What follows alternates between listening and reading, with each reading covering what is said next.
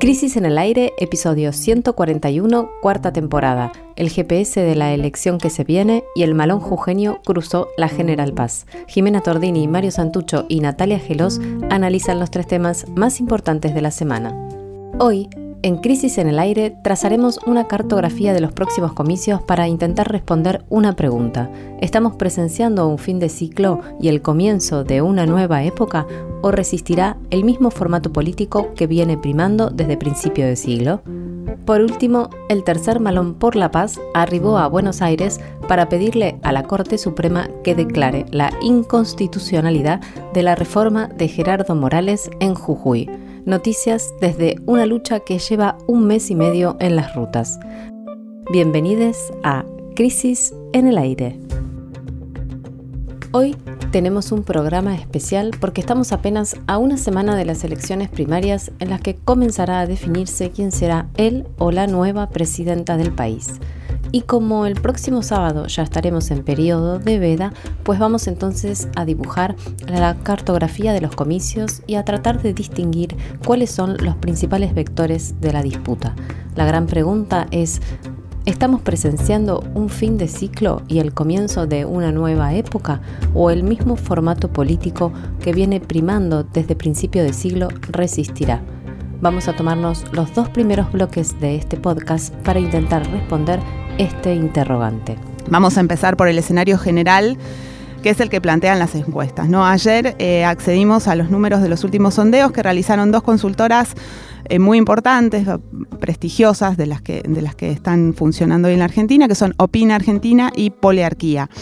Las dos encuestas eh, terminan la semana coincidiendo en una especie de empate en el primer puesto entre la coalición oficialista, Unión por la Patria, y la coalición opositora, Juntos por el, Cambio, en un rango del 30%.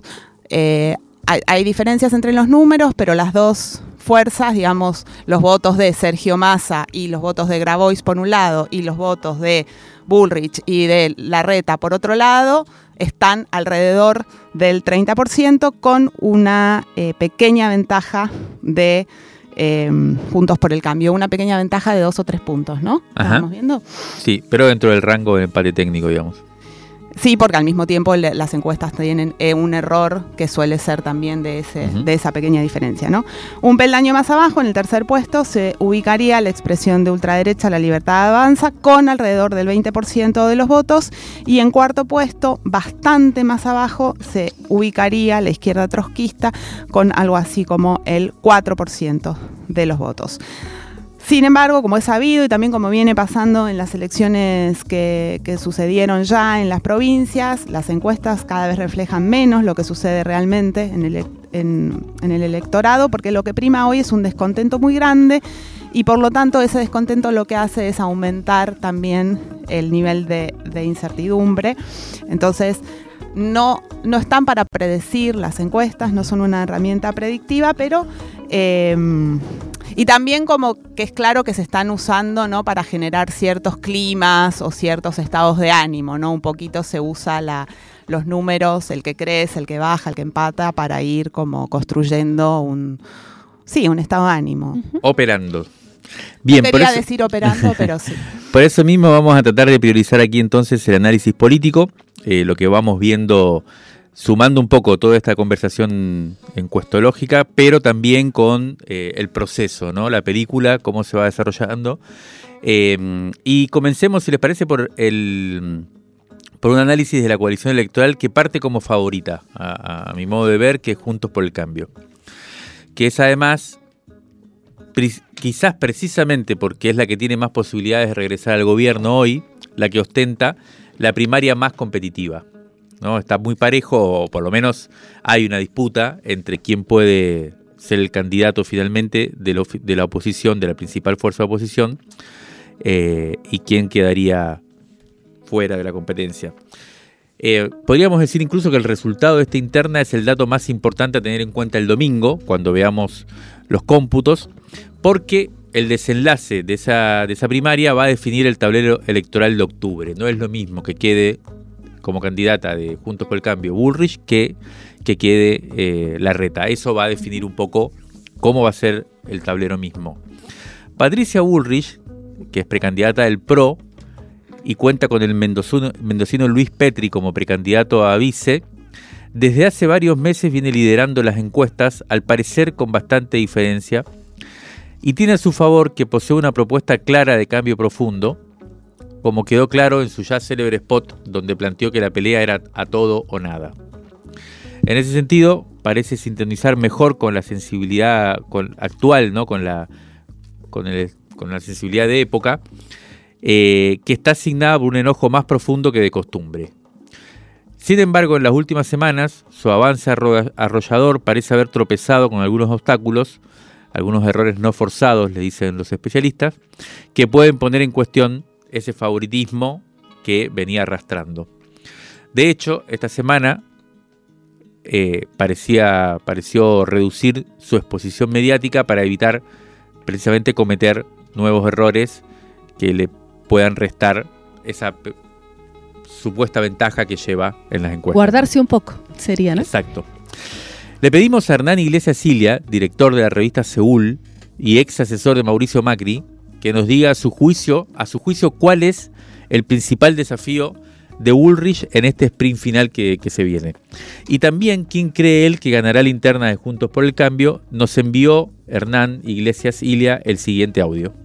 Creo que el desafío principal es evitar una fuga de votos hacia aquellos que están de acuerdo con ella, que le valoran su fortaleza y su convicción y su valentía, pero quizás sienten que lo que ella propone es muy difícil de hacer y que podría fracasar, que las fuerzas que ella diagnostica como reaccionarias o como están en contra del cambio terminan siendo demasiado fuertes y ella fracasará y Argentina estará otra vez en un rulo de inmovilidad incluso en las puertas de otra crisis. ¿no? Creo que mm, hay algo que ella tiene que proteger en esta semana es, esos votos. ¿no? De que está de acuerdo con ella, se siente representado por ella, pero teme que quizás su proyecto sea muy difícil de realizar. Creo que tiene más chances que Horacio Rodríguez Larreta en este momento de la elección. Por supuesto que no está de nada definido, pero creo que tiene algún tipo de ventaja hoy, aunque las últimas semanas de, de Horacio han sido mejores que las de Patricia. Bien, como dice ahí Iglesia Silva y un poco lo que vos también decías, Mario, entonces parece bastante generalizada la sensación de que durante los últimos días la interna de Juntos por el Cambio se emparejó bastante y entonces que el precandidato Horacio Rodríguez Larreta, también del PRO y actual jefe de gobierno de la Ciudad de Buenos Aires, recuperó de alguna manera las chances de ganar. El gran aval es el aparato, de, de, la es el aparato porteño, con un caudal inagotable de dinero para hacer campaña y una importante telaraña de alianzas que logró reunir a la mayoría de los principales dirigentes de la coalición. De hecho, entre ellos está su candidato a vice, que es Gerardo Morales, el polémico gobernador de Jujuy. Bueno, en los últimos días la reta se anotó además otros triunfos y otros apoyos relevantes que le dieron un empujón a la candidatura. Sobre todo, en, ese sentido, es la victoria, por ejemplo, en la provincia de Santa Fe de su aliado, Maximiliano Puyaro, contra la candidata de Bullrich, que, era Carolina Rosada. Y esta semana además logró el aval de dos figuras de peso, María Eugenia Vidal por un lado y el radical Facundo Manes por el otro. Y el otro elemento que puede haber mejorado las perspectivas del jefe de, gobierno porteño es la definición de su narrativa natural, como que, volvió a eso, que es más bien centrista, moderado y conciliador y se fue alejando de los intentos poco creíbles que, que venía haciendo de coquetear con un discurso más de derecha, eh, así como más directa, digamos. Le preguntamos a Julia Pomares, que es jefa de asesores de la reta, cuál es, el, cuál es según ella el principal desafío que enfrenta la reta en esta recta final de la campaña. Y escuchamos lo que nos dijo. Creo que el principal desafío de acá al 13 de agosto para Horacio es seguir despertando a esa mayoría silenciosa que hasta acá estaba desconectada, desenganchada, por apatía, por enojo, por desencanto con la política, eh, mucha frustración y, poder convocarlas a las urnas y, a este cambio profundo, pero a su vez realizable que, él plantea. En algún punto llevar a nivel nacional eh, lo que vimos en las elecciones provinciales y creo que profundamente se vio en la de Santa Fe. Creo que ahí, en esa dicotomía entre mayoría silenciosa y minorías intensas, es donde se está jugando la disputa en estas últimas semanas Y creo también que para eso el atributo de la experiencia, de la gestión, de haber sido el único candidato que propuso propuestas y medidas en esta campaña es fundamental. Y me parece que el principal desafío es seguir resaltándolo. Sobre cuál va a ser el resultado, estoy convencida de que esa mayoría silenciosa y ese despertar de estas últimas semanas va a terminar consolidando la diferencia a favor de Horacio Rodríguez Larreta en una elección que muy probablemente sea pareja y donde también van a ser muy importantes los niveles de, participación electoral y de cómo se definan los indecisos en los últimos días de campaña y hasta en las últimas horas. Eh, la que escuchábamos es eh, Julia Pomares, que es la jefa de, asesores de Rodríguez Larreta. Em, queda claro, ¿no? Ahí en el planteo, bueno, como veníamos diciendo, que Rodríguez Larreta viene corriendo un poquito atrás en la, en la primaria. En los próximos días, ya sobre el filo del cierre de la campaña, lo que queda pendiente es una definición clave que va a terminar siendo el termómetro privilegiado para saber si es cierto que la contienda está reñida o más bien Bullrich tiene todas las de, las de ganar. Nos, nos referimos al posicionamiento que finalmente adopte el expresidente Mauricio Macri, que hasta ahora todo parecía indicar que su apoyo era rotundo, total, completo, sin matices hacia Patricia Bullrich. En las últimas horas parece que eso como que hubiera empezado un poquito a, desplazarse, ¿no? Sí, está la posibilidad de que no tome partido finalmente por ninguno de los dos, lo cual confirmaría que se viene un final realmente... Eso sería para no ser él un perdedor. Exacto, es photo finish. Pero si él ve que va a ganar Bullrich, es muy posible que lo que la apoye y eso también es un termómetro, ¿no? De que tienen análisis. Están las cosas, claro. claro.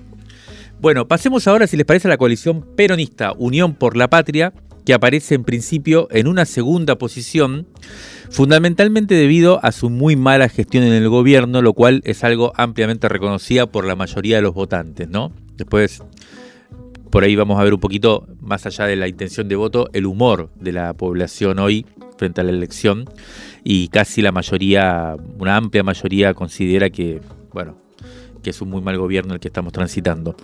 El principal precandidato del oficialismo es nada menos que su ministro de Economía, Sergio Massa, quien lleva como candidato de, fórmula al ex jefe de gabinete, Agustín Rossi.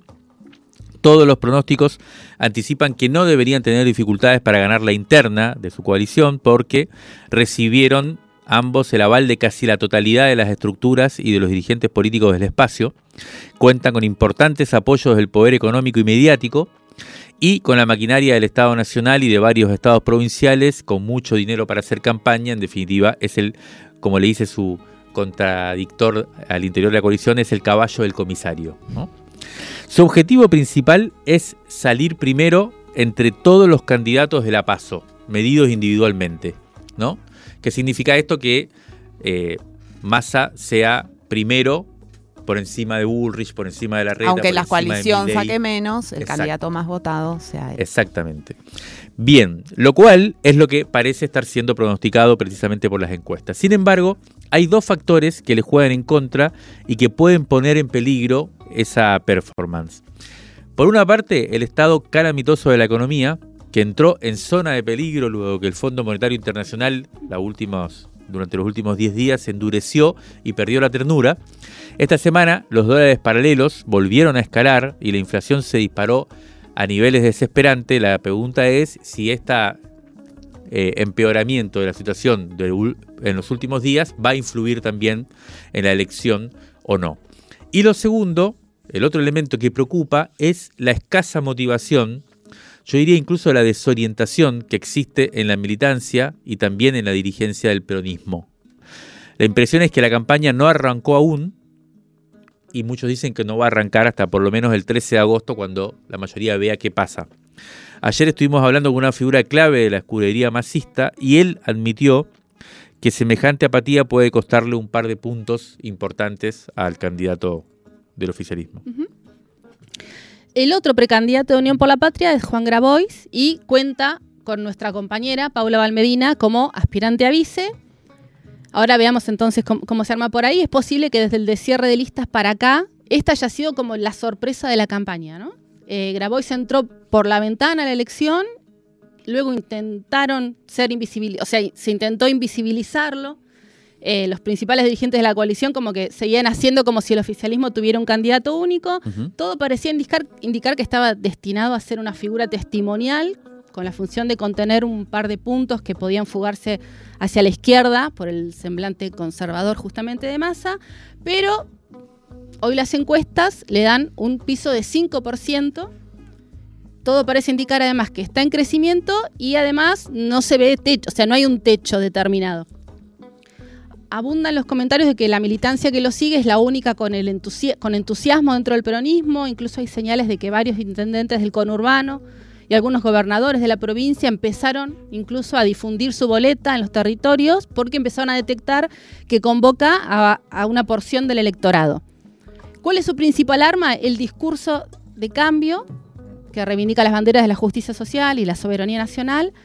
Y bueno, uno de los desafíos complejos por resolver, por ejemplo, es la dificultad para fiscalizar en todo el país, para garantizar que haya todas sus, que sus boletas estén en los cuartos oscuros a la hora de votar, esas son como las, las cuestiones ¿no? a, resolver.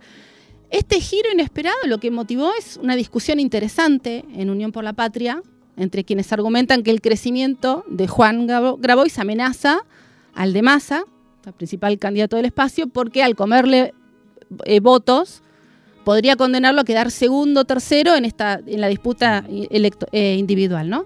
Y eso lo que haría sería limitar las posibilidades del peronismo de cara a la elección de octubre. Sin embargo, hay quienes aseguran que en realidad ese crecimiento se alimenta de votos que provienen de este decisivo electorado indeciso que decíamos. Incluso también habría adherentes de ley que podrían encontrar en Grabois una alternativa igual de disruptiva, pero más sensata a la hora de elegir. Bueno, le pedimos a Ofelia Fernández, que es legisladora porteña y una de las estrategas de la campaña de Grabois, que nos cuente cuáles son sus aspiraciones. Creo que los desafíos de quienes acompañamos la lista de Juan Grabois y Valmedina en la elección presidencial de cara a este último tramo hasta la elección presidencial no son muy distintos que cuando arrancó, ni son muy distintos a los de toda nuestra vida y de nuestra historia militante, que es el de aportar un programa, identificar problemas reales y ofrecerles respuestas concretas que conocemos en nuestro recorrido en la organización comunitaria, en nuestra vida militante, en nuestra corto recorrido en lo estatal, en lo legislativo. Creemos que hay que ir a, discutir con un programa. La candidatura tiene sentido en función de que tenía poco volumen eso, eh, no caprichos individuales o, de rostros o candidatos. Creemos que es importante condicionar, con nombre y apellido no sé si es la mejor expresión, pero condicionar el rumbo no solo al interior de nuestra fuerza política, sino para cualquier escenario. La sensación es que tenemos que haber algunos de nosotros plantando sin disfrazarnos de nada las banderas históricas y las nuevas eh, que demanda la crisis y tensión en la que se encuentra la Argentina, de su crisis social, económica, eh, incluso política. Eh, eso va a servir, ganemos o perdamos, porque una, porque además de ganar elecciones hay que poder hacer las cosas que venís a hacer. Creo que esa es una lección del proceso que vivimos hasta ahora y de cómo salió esta experiencia. Pero además si las perdemos tenemos que poder salir a convocar a la sociedad a defender eh, los derechos que tenemos hasta ahora sin que la convocatoria sea muy nueva, si vamos entregando espacio que no nos sorprenda que lo ocupen. Es el problema de que la agenda no es que se corra a la derecha, sino eh, estar muy preocupado por seguirle el ritmo. Queremos dar esa disputa, queremos dar esa discusión, no queremos darla por sentado, queremos construir de acá al 13 de agosto una alternativa, una opción eh, y cuantificar, digo, garantizar que cada voto sea un voto que acompaña no por afinidad o solamente tacticismo, sino con una plena convicción en un programa particular, en una serie de propuestas eh, que son bueno, son difíciles de enumerar en este audio. Rápidamente en relación a los recursos estratégicos, el acceso a la vivienda, a la recomposición salarial, eh, a la, bueno, a la seguridad en, nuevos y distintas dimensiones, pero sobre todo por los y las de abajo, los y las excluidas, entendiendo la necesidad de construir un proyecto para el 99% que asuma cierta conflictividad con el 1% que retiene la posibilidad de esos avances o que normaliza ciertos niveles de injusticia. Contra la resignación tenemos que poder lograr y garantizar que la gente quiera poner un voto eh, en lo que cree, en lo que quiere ver pasar, fuera de algunas lógicas de especulación y frivolización de la política que andan dando vueltas. La estábamos escuchando a, Ofelia Fernández. Vamos a terminar entonces acá eh, esta primera sección del programa de hoy sobre las dos fuerzas eh, más que tienen más volumen de votos, por decirlo de alguna manera, que son eh, Juntos por el Cambio y el, peronismo. Queda un enigma, ¿no? En estos días previos a, los cierres de campaña. ¿Cuándo, es el, ¿Cuándo son los cierres? No sabemos, ¿no? ¿El jueves? ¿El jueves? Sí, el jueves. Eh, antes decíamos, bueno, ¿no? Es clave para la primaria de la oposición cambiemita la definición que tome Mauricio Macri, ya sea que apoye a Patricia Bullrich como viene sucediendo, o que pase a una posición más eh, estar por afuera de, la contienda entre los dos referentes de ese espacio.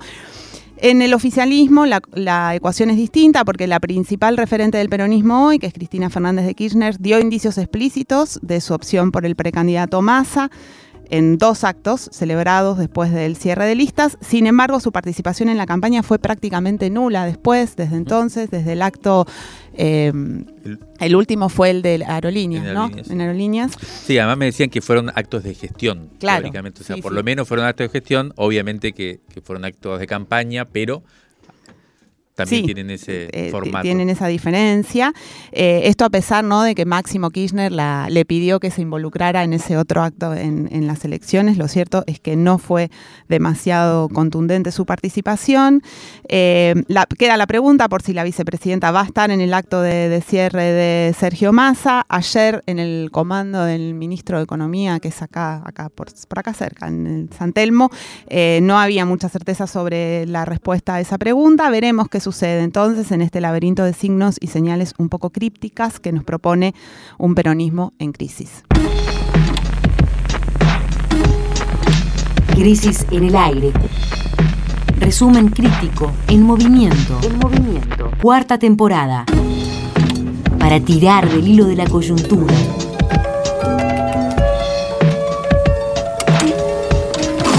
Todos los sábados, el aire está en crisis. Nos metemos de lleno ahora con la fórmula Javier Milei, Victoria Villarroel, candidates de La Libertad Avanza, la fuerza de ultraderecha que amenaza con desorganizar la polarización, que es la norma del sistema político desde, digamos, principios del siglo hasta hoy. Em, los libertarios, recordemos un poquito, irrumpieron con todo en los últimos comicios de medio término en 2021, llegaron a estar en lo más alto de las encuestas. Fue en esos comicios que Milei y Villarroel, por ejemplo, entraron al Congreso. Eh, decía, llegaron a estar en los más altos de las encuestas a comienzos de este año. ¿Se acuerdan? Hubo un momento en donde se pronosticaba una elección de tres tercios. Eh, a, ese punto habían, habían crecido, estaban en su pico. Sin embargo, hace varias semanas que la mayoría de los sondeos anuncian que la figura de Milei está retrocediendo. La gran pregunta es si eso es efectivamente así o es parte ¿no? de este uso de las encuestas que tiene que ver con desinflar o, mostrar a los candidatos desinflados y que eso sea una especie de profecía que se autocumple. Eh, lo vamos a saber eh, recién el domingo a la noche. En primer lugar, hay que decir que en este caso, bueno, no hay paso, ¿no? ley no disputa una interna con nadie, va como precandidato único, la mayoría de las encuestas le está dando un 20% de intención de votos, esto lo ubica entre 5 y 10 puntos por debajo de las dos principales coaliciones, pero con posibilidades de quedar segundo eh, como candidato más votado en la lista de los candidatos más votados si solo eh, eh, hacemos esto, ¿no? Si evaluamos candidaturas individuales, todavía podría salir segundo según lo que se está viendo en los datos. Esto es difícil de pronosticar porque hay muchos analistas que están avisando que mi ley puede crecer porque eh, hay un gran conjunto de votantes que se deciden a último momento, son muchos, es un gran volumen de personas que decide así y en general son las personas más alejadas de la política o más despolitizadas, lo cual es bastante difícil de predecir ese, ese comportamiento. O sea, que haya una sorpresa en la cantidad de votos recibidos por mi ley no se puede descartar hoy. Eh, estuvimos conversando con Pedro Lacour, que él es periodista del diario La Nación, es colaborador de la revista Crisis y viene cubriendo hace bastante tiempo las idas y venidas de la libertad avanza. Le pedimos que nos dé su impresión sobre cómo Milei encara la recta final hacia las PASO. Vamos a escuchar eh, sus comentarios que nos mandó en un audio. Javier Milei logró surfear la polémica por la supuesta venta de candidaturas en su espacio y las encuestas a una semana de las elecciones primarias lo ubican fluctuando en torno a los 20 puntos. Un porcentaje nada desdeñable que lo ubica como árbitro en una elección con final abierto. Durante las últimas semanas, además, Milei dio un giro en su estrategia de campaña y comenzó a recorrer varios puntos del país en un motorhome, acompañado a su vez de un colectivo ploteado con su imagen, en lo que puede leerse como un intento por mostrarse cercano a la gente. Eh, y también retomó cierto discurso más netamente antipolítico, en un afán por despegarse de las acusaciones que lo vincularon con supuestos pactos políticos con Sergio Massa. El libertario llega al tramo final de su campaña hacia el aspaso con una pregunta que todavía nadie puede responder. ¿Podrá traducirse la intención de votos de la libertad avanza en boletas en las urnas? La fiscalización es la principal inquietud de mi ley y será recién el 13 de agosto que esa incógnita se logrará despejar. Bueno, muy interesante lo que cuenta Pedro Lacour. Eh, habrá que ver si finalmente Milei da la sorpresa de meterse a pelear arriba o si termina poltronándose como tercera fuerza, lejos de la posibilidad cierta, de una posibilidad cierta de ganar. Esto también tendría mucha influencia en lo que sería la elección general. Después vamos a ver un poco eso. Pero interesante lo que decía de cómo frente a esta especie de de clima que se genera en la cual está retrocediendo, Milei decide irse a recorrer el país lejos de, las, de los medios, en principio, eh, a ver cómo le sale esa estrategia. Del resto de las listas hay tres que vale la pena mencionar, pero vamos a ocuparnos un poco solo de la izquierda. Las otras dos son fórmulas peronistas que quedaron por fuera de Unión por la Patria. Una se llama Hacemos Nuestro País y postula a Juan Schiaretti, el gobernador de Córdoba, como candidato a presidente y a Florencio Randazzo como vice. Eh, y la otra se llama Principios y Valores y está comandada por el pintoresco Guillermo Momareno. ¿no? Hay que ver cuánto le, llegan a sacar a la principal propuesta peronista, pero por ahora, al menos las encuestas parecen pronosticar que no tendrán un demasiado caudal de adhesión. La izquierda trotskista llega a esta elección con la mueca de no haber podido capitalizar el masivo descontento con las dos fuerzas principales del sistema político, que eh, ha crecido como consecuencia de la crisis económica y social que atravesamos durante los últimos años. ¿no? Era en cierto modo lo que, lo que esperaban desde hace por lo menos una década, cuando los distintos partidos de, de una orientación similar ideológica, como decíamos antes trotskista, conformaron el Frente de Izquierda, pero tuvieron que conformarse como ver cómo con ver cómo emergía un fenómeno disruptivo de extrema derecha para ocupar el lugar que les hubiera correspondido a ellos, ¿no? O sea, a medida que, se entra en crisis las principales opciones electorales, uno podría decir que quienes tienen posiciones más eh, alternativas, más radicales, eh, podrían verse beneficiados. En este caso fue así, pero con la, Para la ultraderecha. con la irrupción de una fuerza que no estaba en el, en el, en el formato, en el guion, digamos, y que un poco Tal vez porque la izquierda no es vista como algo nuevo, ¿no? Puede ser, esa es una, una posible interpretación. Aún así, no tanto para las primarias, pero sí para la elección general de octubre, la izquierda tiene la posibilidad de crecer.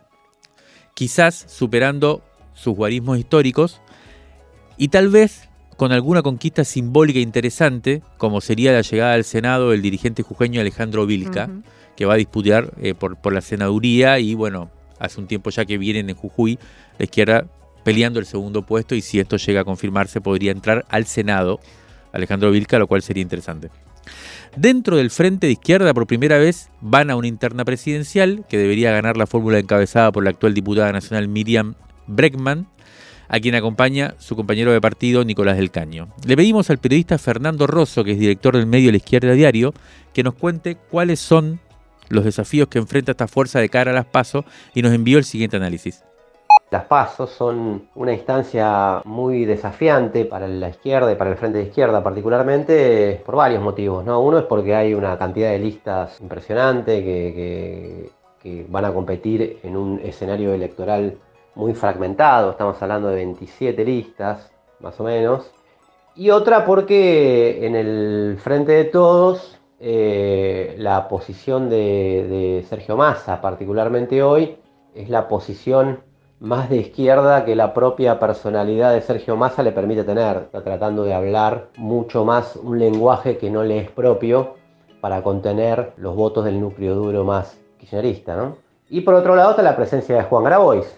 Y eso plantea que sea desafiante. Ahora, distinta va a ser la situación hacia las generales, creo que ahí se va a jugar una gran cuestión. A nivel nacional, eh, la candidatura de Miriam Breckman se ha instalado, ha renovado, particularmente el PTS dentro del Frente de Izquierda, sus figuras, o sea, ha rotado la, a quien fue su candidato en el último tiempo, que fue Nicolás del Caño, que acompaña esta vez como vice, y emergió Miriam como figura, que creo que es la que va a ser, salir ganadora de la interna del, del Frente de Izquierda. Particularmente estamos con mucha atención a lo que pasa en Jujuy. ¿no? Vilca va a pelear en Jujuy por una banca en el Senado, nada más y nada menos. Alejandro Vilca, que hoy es diputado nacional, referente eh, del FIT en Jujuy, sacó 13% de los votos en la última elección a gobernador, cuestión que para hacer una elección ejecutiva eh, es muy destacable. Y no está disputando por lo menos o este, con una buena posición para pelear por el Senado. Bien, vamos a terminar ahora este mapa de las decisiones, de, estas decisivas elecciones que van a tener lugar el domingo próximo en Argentina con nuestra propia perspectiva sobre lo que está en juego en estos comicios. Lo primero a tener en cuenta es qué capacidad va a tener el sistema político para esconder o para traducir el malestar generalizado que se expande en la sociedad después de 10 años de continuo declive económico y de dos gobiernos de distinto signo que fracasaron por igual. Para eso lo que hay que ver o lo que hay que fijarse es cuál será el nivel de abstención y también los votos en blanco y los impugnados que vienen creciendo desde 2021, y, o sea que, en 2021 superaron incluso los récords de 2001 y que se sintieron este año en los comicios provinciales, como venimos siguiendo durante todos los programas. Hay que decir además que está creciendo lo que nosotros llamamos la desafección, que sería, podríamos llamarlo como una etapa superior del descontento, porque ya no es solo un voto castigo, ya no es un voto bronca, sino que es una especie de desconexión con la política misma, que ya no cree en, la capacidad de esta como para solucionar o para transformar las cosas. Ese sentimiento cada vez es más extendido y es además el que arruina la capacidad predictiva de las encuestas, no solo porque no sabe y no contesta, no solo por esto, ¿no? Por el no sabe o no contesta famoso, sino porque además suele definir su voto, eh, este sector a último momento, en el caso de que lo haga. Nuestro compañero Hernán Manoli viene investigando estos comportamientos electorales desde una consultora que fundó que se llama Sentimientos Públicos y él nos compartió un resumen del estudio que acaba de realizar y nos sirve como prólogo para las conclusiones que vamos a dejarles, así que escuchemos el audio que nos envió Manoli. Desde el equipo de Sentimientos Públicos venimos haciendo un trabajo para medir eh, no solamente la intención de voto, sino el humor social. En lo que responde al humor social, hicimos una pregunta sobre las experiencias y los sentimientos en torno a lo económico, dando tres opciones. Un 47,2% nos respondió que la situación era de una incertidumbre agotadora. Un 37,3% nos dijo que estábamos camino al abismo y solamente un 15,5% declaró que hay un crecimiento silencioso.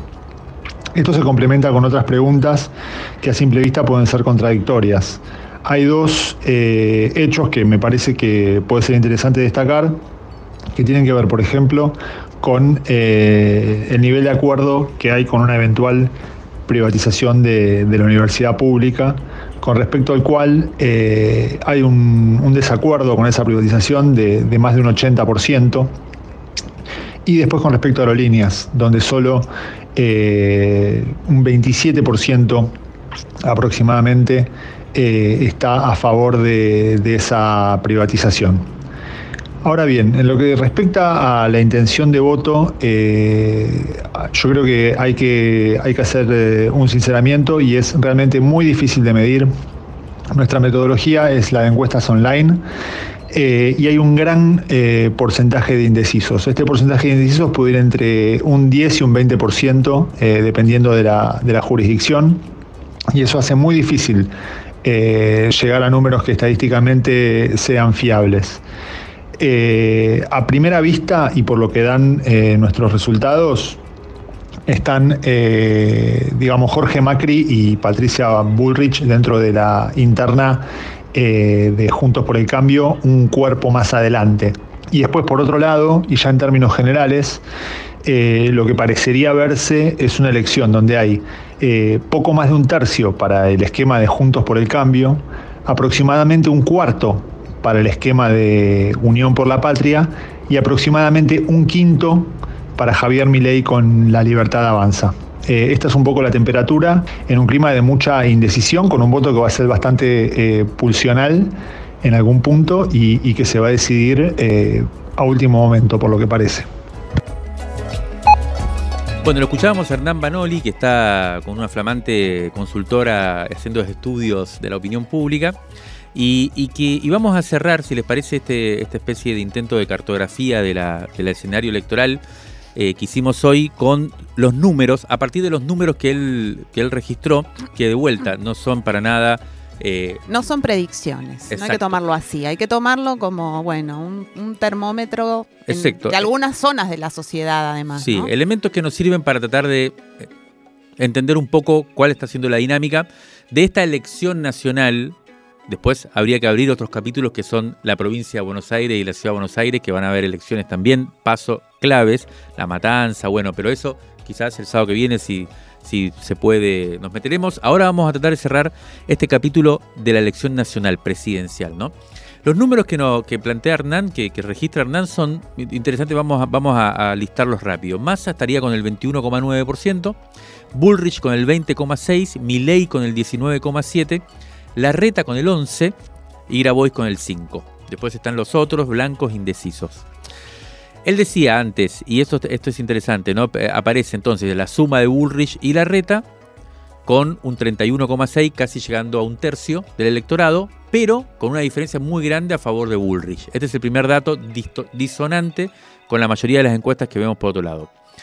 Y después ve a un Sergio Massa que está por debajo también de lo que dicen las encuestas, el que le dan más o menos un promedio de 25%, acá estaría en el 22 más o menos, peleando eh, el primer lugar a nivel individual en una especie de triple empate, ¿no? Entre Massa, Bullrich y Milley, ¿no? Ahí en torno al 20, un poco más, un poco menos. Eh, esto lo que pronostica entonces es un escenario de tres tercios bastante bajos, ¿no? O sea, no, no 33, No de 30, claro. No de más de 30, sino de 20. O sea, más bien un escenario de cuatro cuartos, como veníamos diciendo de alguna forma, porque ese otro cuarto eh, que estaría en juego sería el de eh, el descontento, ¿no? El de la, gente que no va o que vota en blanco demás. O sea, no está tan lejos de un escenario de fragmentación política que era lo que se venía viendo y lo que la vicepresidenta Cristina Fernández Kirchner temía, dijo en, su discurso.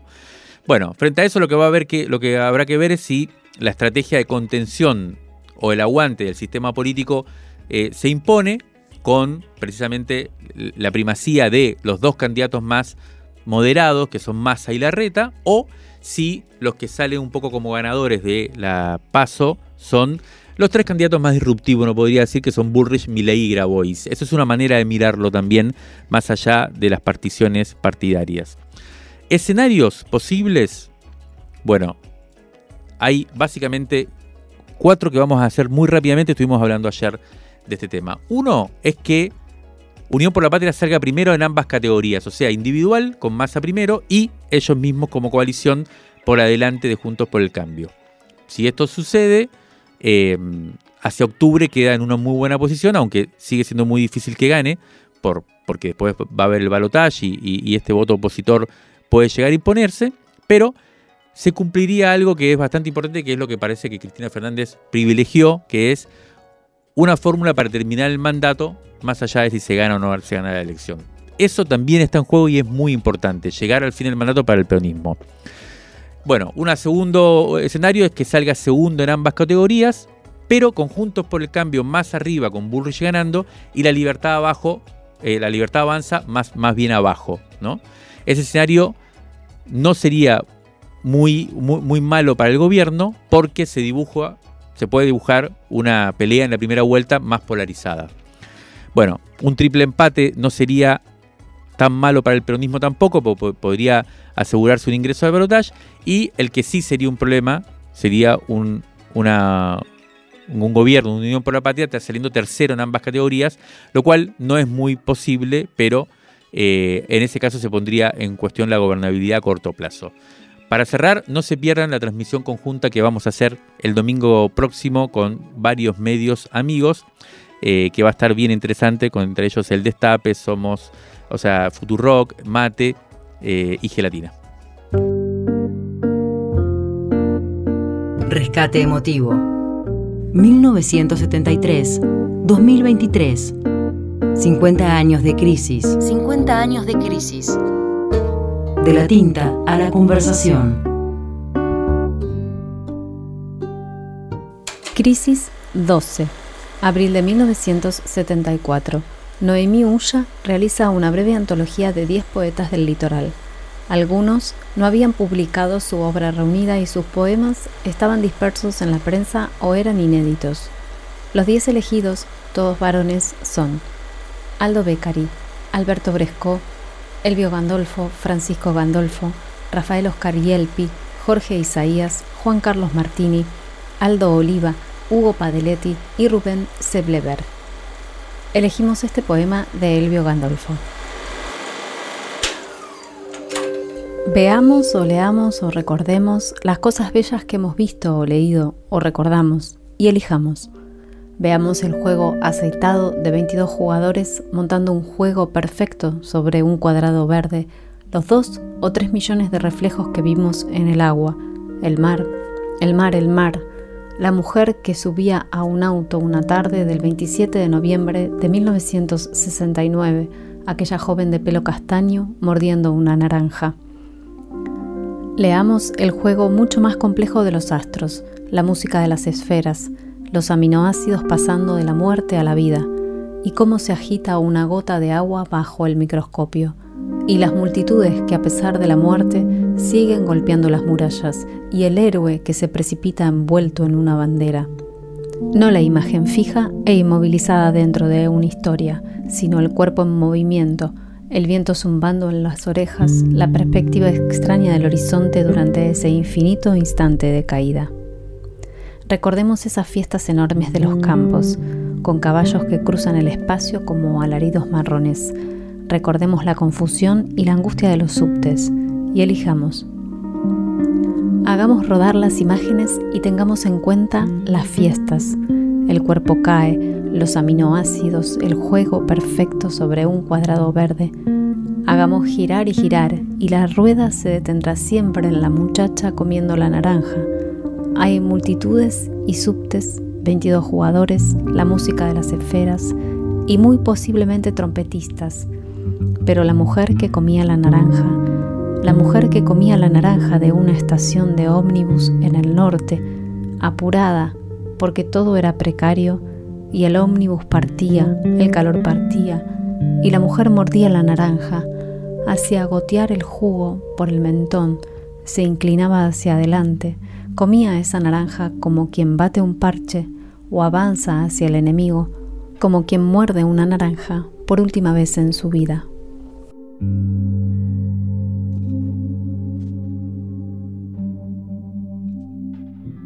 ya salió el número 58 de Revista Crisis. La casta está en orden. Pedila ahora mismo en revistacrisis.com.ar barra tienda un informe a fondo de Valeria Hernández sobre la soja del siglo XXI, apuntes de Natalia Gelos desde las plazas y rutas de la revoltosa Jujuy, el sospechoso dinero de la campaña de Bullrich por Luciana Bertoya, entrevista al nudo con Carlos Pañi, además, mapa de peras y manzanas, testimonios sobre la inflación galopante, el sueño espacial en fotos de Luciana de Michelis y la despedida de Riquelme. Suscríbete y te la mandamos sin costo de envío a todo el país. Crisis, una revista que te queda. revistacrisis.com.ar el tercer Malón por la Paz llegó esta semana a la ciudad de Buenos Aires, así que en este tercer bloque de Crisis en el Aire no viajamos nosotros a Jujuy, sino que Jujuy viaja a la capital federal y nosotros les seguimos. Este martes, primero de agosto, comuneros de más de 400 comunidades indígenas arribaron a la ciudad para traer su reclamo y de eso hablaremos en este bloque. Van 48 días de protestas en Jujuy, en las rutas, en las calles. Los tres reclamos puntuales que movilizan al Malón y que se sostienen allá en la provincia son el primero, exigir a la Corte Suprema que se expida respecto de la inconstitucionalidad de la reforma de la Constitución Segundo, solicitar al Congreso de la Nación que intervenga la provincia de Jujuy. Y tercero, que el Congreso de la Nación también elabore y sancione la ley de propiedad comunitaria indígena, que es un antiquísimo reclamo de las comunidades eh, originarias indígenas en nuestro país. Incluso hay una sentencia de la Corte Interamericana de Derechos Humanos que dice que la Argentina tiene que avanzar en una ley de propiedad comunitaria indígena y sin embargo eso no ha pasado. Antes de llegar a destino, las comunidades pasaron por varias ciudades del país, atravesaron 1.875 kilómetros, algunos tramos fueron hechos, a pie, otros fueron hechos en micro y hasta el día de hoy sostienen frente a tribunales, acá en la ciudad de Buenos Aires, en la plaza que está enfrente de tribunales, una vigilia que comenzaron a mediados de junio. Sí, Jimé. Bueno, el Malón está integrado por distintas comunidades. Hay collas, atacamas, ocloyas, guaraníes. Vinieron en total unas 320 personas.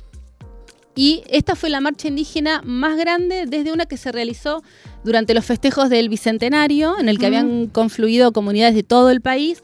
Bueno, acá vinieron de Jujuy, eh, como decíamos, de, todas las zonas, de todas las regiones. Em, el malón arrancó desde Plaza Miserere el primero de mayo, que además, el primero de agosto, perdón, que era además el día de la Pachamama, entonces se iba a hacer la celebración justamente y demás. Fue una movilización grande que estuvo acompañada también de movimientos sociales, marcharon, pasaron por Congreso, después por el obelisco y hasta hacer el, digamos, la, terminar en Plaza de la Valle, como vos decías, ahí en tribunales, era un poco como estar allá, ¿no? Se, era como todo el espíritu de lo que se vive allá en Jujuy, estaba acá en la marcha, incluso estaba el saumo del Molle, los cantos, bueno, es como un modo de movilización que es distinto a lo que vemos acá y que acá, bueno, vino atravesando todo, el centro, digamos, era como raro ver en Once, por ejemplo, la gente diciendo, bueno, ¿qué pasa? Hay como una cosa, uno cuando está en tema piensa que está el tema instalado y la verdad que había mucha gente que se preguntaba qué era lo que estaba pasando, reclaman esto que vos decías. Eh, la idea de ellos era que los reciba la Corte Suprema Primero les habían dicho que sí con un grupo de integrantes, después fueron restando la cantidad de integrantes, finalmente presentaron una carta en mesa de entradas, así que hay una sensación media como de abandono, de que por ahora, por ahora no estaban teniendo la respuesta que, que buscaban. Eh, hablábamos, no sé, por ejemplo, con, Elena, que es una de las, de las elegidas que vinieron hasta acá. Hay, sigue habiendo mucho miedo allá, por eso tampoco dicen los apellidos y demás, pero dicen, bueno, es muy grande el costo de sostener allá en las rutas, decían todo esto, ¿no? De cómo se deja su vida cotidiana para estar ahí eh, sosteniendo esto. Eh, ella, por ejemplo, es artesana y hablaba de sus llamas y de cómo las dejaron, en, viven lejos de los centros de ciudades y de los pueblos, entonces como abandonar todo eso, pero para sostener este reclamo.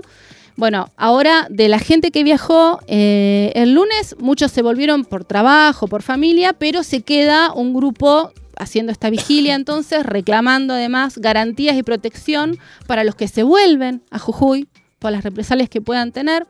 Y ahora vamos a escuchar a Antonio, por ejemplo, que él es de Abrapampa, de Nación Coya, y que ahí cuenta un poco por qué es esto, ¿no? Porque tienen temor de volver a Jujuy, cómo se, qué marco de contención se da eso. Y agradecemos de paso a Penelope Moro que nos dio una mano con, este audio. Realmente con todo lo que está sucediendo en estos días en la provincia de Jujuy existe ese temor, existe ese temor por parte de varios también de los hermanos que, que han venido marchando. Sabemos que muchos están identificados. Fuera de nuestras casas está la policía, hacen rondas y a veces están permanentemente todo el día. O sea, todo ese hostigamiento que estamos sufriendo en la casa de cada uno de, nosotros, otros, que haya apagones como lo, hubo en Tilcara, intentos de secuestro como lo hubo en la quebrada de Humahuaca.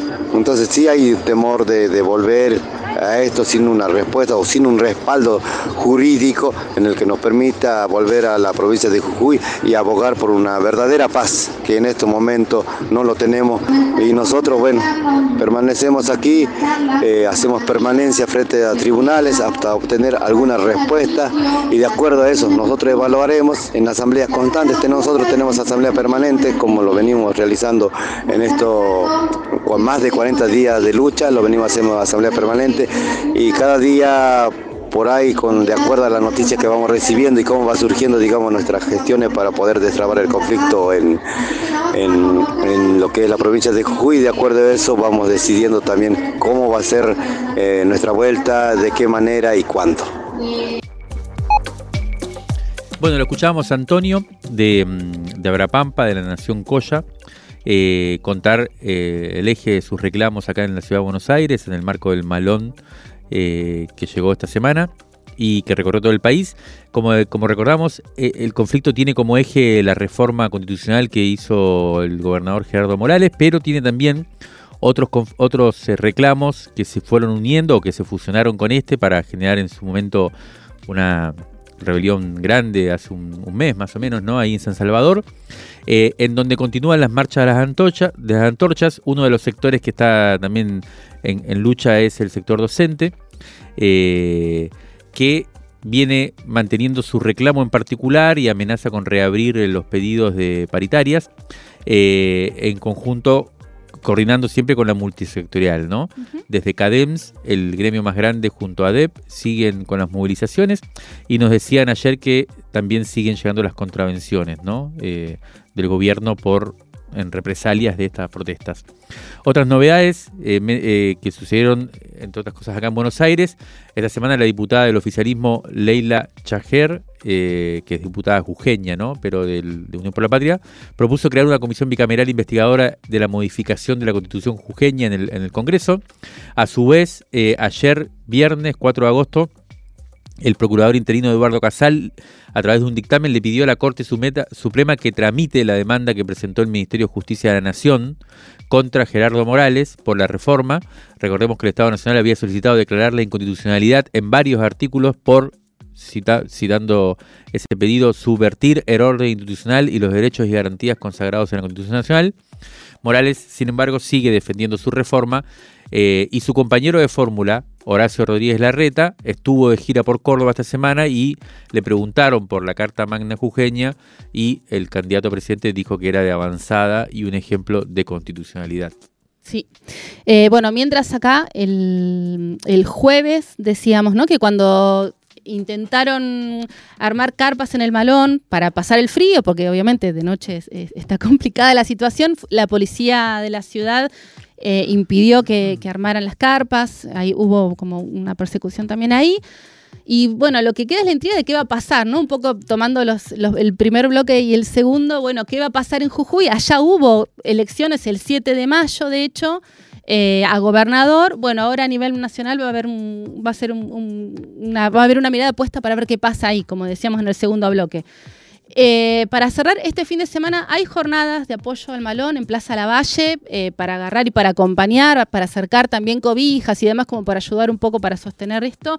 Y este sábado, hoy, sábado en el CCK, se puede ver un documental de Tomás Araceno en el que va a estar Verónica Chávez, que es una de las integrantes del Malón, que va a estar hablando un poco también del reclamo, así que quienes quieren estar en Buenos Aires y quieren ver un poco de cerca en qué consiste toda esta lucha, pueden acercarse y ver qué pasa. Crisis en el aire.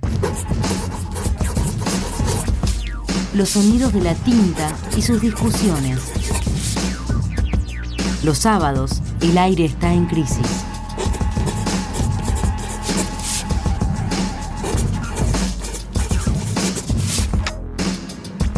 Crisis en el aire.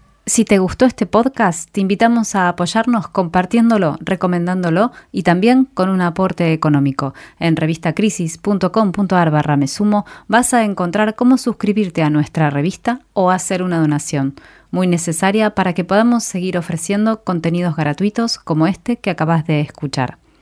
Hasta la semana que viene.